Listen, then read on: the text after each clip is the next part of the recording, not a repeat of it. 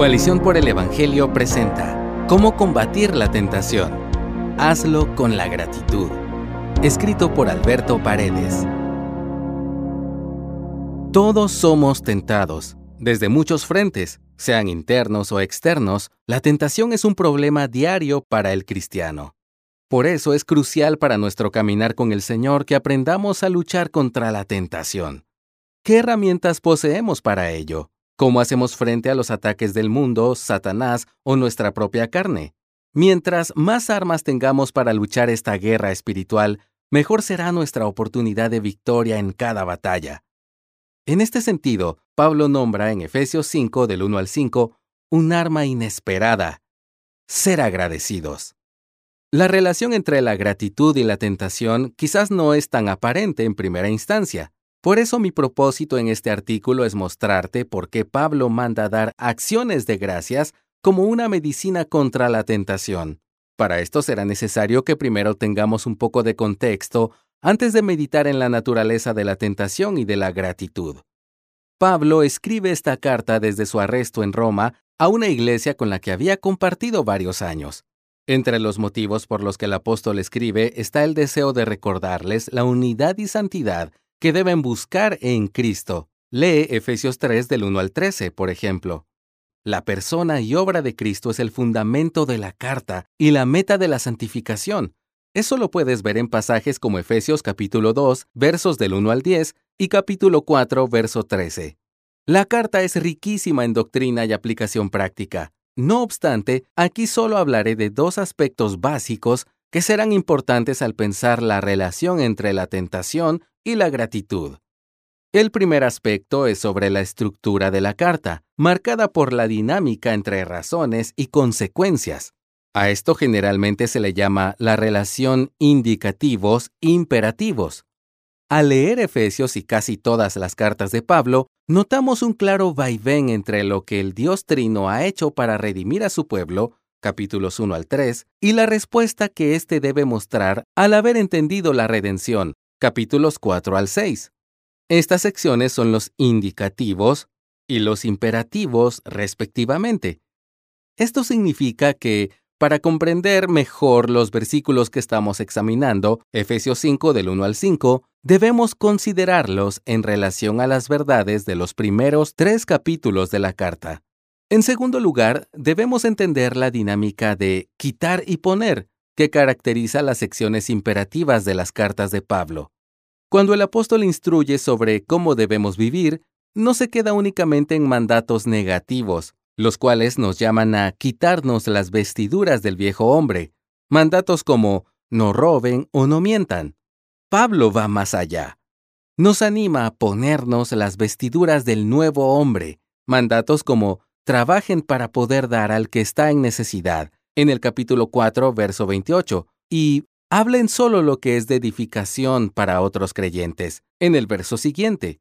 A la luz de todo lo anterior, podemos meditar mejor en la exhortación de Pablo de combatir la tentación con la gratitud.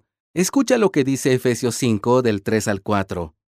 Pero que la inmoralidad y toda impureza o avaricia ni siquiera se mencionen entre ustedes, como corresponde a los santos Tampoco haya obscenidades, ni necedades, ni groserías, que no son apropiadas, sino más bien acciones de gracias. La tentación es tan peligrosa que se nos llama a ni siquiera mencionar la idea de ella. Quienes viven cediendo a, incluso disfrutando de, sus tentaciones, no pueden esperar la herencia celestial. Leemos más adelante en Efesios 5:5 porque tal conducta refleja que aún están sometidos a los ídolos de su corazón. La idolatría no es simplemente un pecado más en la lista que Pablo ofrece allí, sino que el idólatra es cualquiera que practica alguno de esos pecados, inmoralidad, impureza, avaricia. Aunque los cristianos podemos llegar a caer, y de hecho a veces caemos, el pecado ya no caracteriza a los hijos amados de Dios, sino a los hijos de desobediencia, Lee Efesios 5.1 y compara con Efesios 2 del 1 al 3. La tentación es la competencia idolátrica por nuestro amor y devoción plena que corresponden solo a Dios. Quien constantemente cede a la tentación debe cuestionarse si en su corazón existe devoción verdadera por Dios. También es interesante ver la relación entre la tentación y la ausencia de gratitud. Si bien es claro que Pablo presenta la gratitud como la antítesis, lo opuesto a la tentación, es interesante preguntarnos por qué. Algunos ejemplos pueden ayudarnos a entender esta relación. En números 11 del 1 al 33, leemos que Israel deseaba más los pepinos y ajos en la esclavitud de Egipto que el maná milagrosamente provisto por Dios en libertad. En jueces 14 del 1 al 3, Sansón deseaba más las mujeres bellas a sus ojos que la paz y la libertad de Israel frente a los filisteos. Y Judas deseaba más la riqueza terrenal que la riqueza celestial, según el texto en Juan 12 del 4 al 6. En estos ejemplos podemos ver que, frente a la tentación, no estamos decidiendo entre el pecado y nada.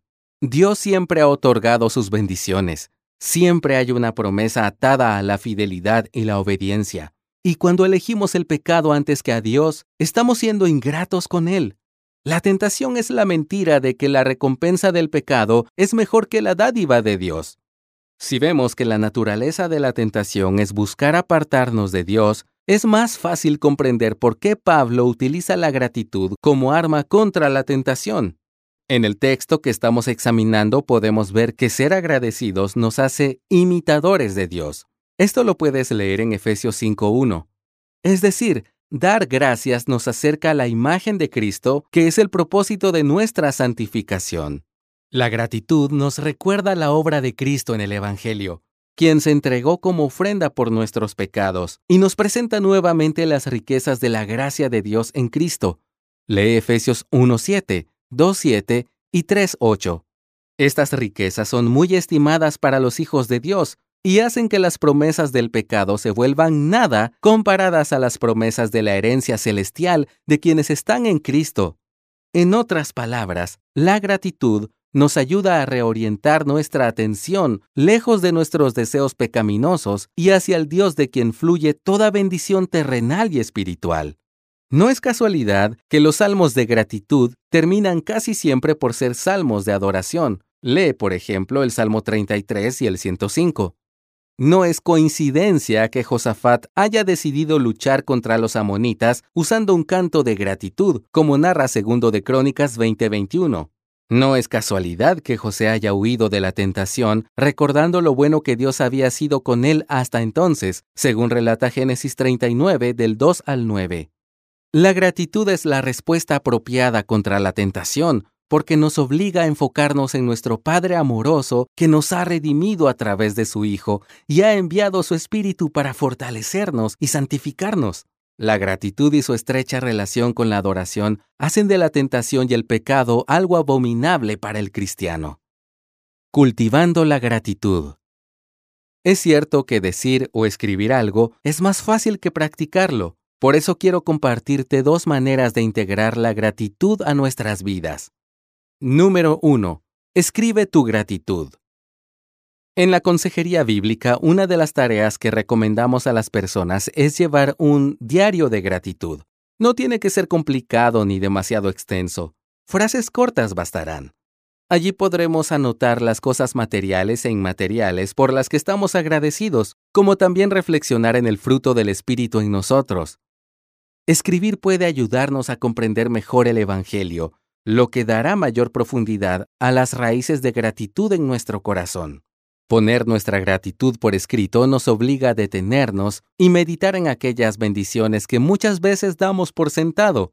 Escribir nuestros motivos de gratitud también nos lleva a ver el cuidado y la provisión de Dios para con nosotros, ayudándonos a combatir, por ejemplo, la tentación de caer en el afán. Lee Mateo 6, del 25 al 34. Finalmente, Escribir aquello por lo que estamos agradecidos funciona como un recordatorio de la misericordia de Dios en las oraciones contestadas. Estos recordatorios tienen una larga herencia entre el pueblo de Dios. Puedes verlos en pasajes como Génesis 35:14, Josué 4:9 y Primera de Tesalonicenses 5:18. De hecho, es interesante que Pablo tenga una sección de acción de gracias en casi todas sus cartas. Por ejemplo, Efesios 1 del 15 al 17. Número 2. Reflexiona en la redención en Cristo. La segunda forma de integrar la gratitud a nuestra vida requiere un esfuerzo en la reflexión. Cuando llega la tentación, preguntémonos, ¿qué deseo pecaminoso está compitiendo por la devoción y el amor que corresponden solo a Dios? ¿Qué me ofrece el ídolo que busco, pero que solo Dios puede otorgar? Una vez que pudimos esbozar algunas respuestas, podemos pensar en cómo Dios suple ese deseo o necesidad a través de la redención en Cristo. Finalmente, al recordar que nuestra santificación es segura en Cristo, como enseña Efesios 1 del 13 al 14, podemos dar gracias a Dios por nuestra redención y por las riquezas maravillosas que esperan a sus hijos, siendo la más importante nuestra comunión con Él. Este ejercicio reflexivo nos ayudará a combatir las tentaciones que llegan a nuestra mente y corazón. Al enfrentar la tentación, las prácticas anteriores nos ayudan a entender lo que sucede en nuestro corazón y a combatir la fuerza de la tentación con la fuerza de un corazón que haya su gozo en Cristo. La tentación abunda en las películas, los anuncios publicitarios, la cultura, el trabajo, la escuela, en todo ámbito de la vida. Por eso, es mi oración que, cimentados en Cristo, la gratitud, la adoración y la santidad abunden aún más en nosotros. Gracias por escucharnos. Si deseas más recursos como este, visita coaliciónporelevangelio.org.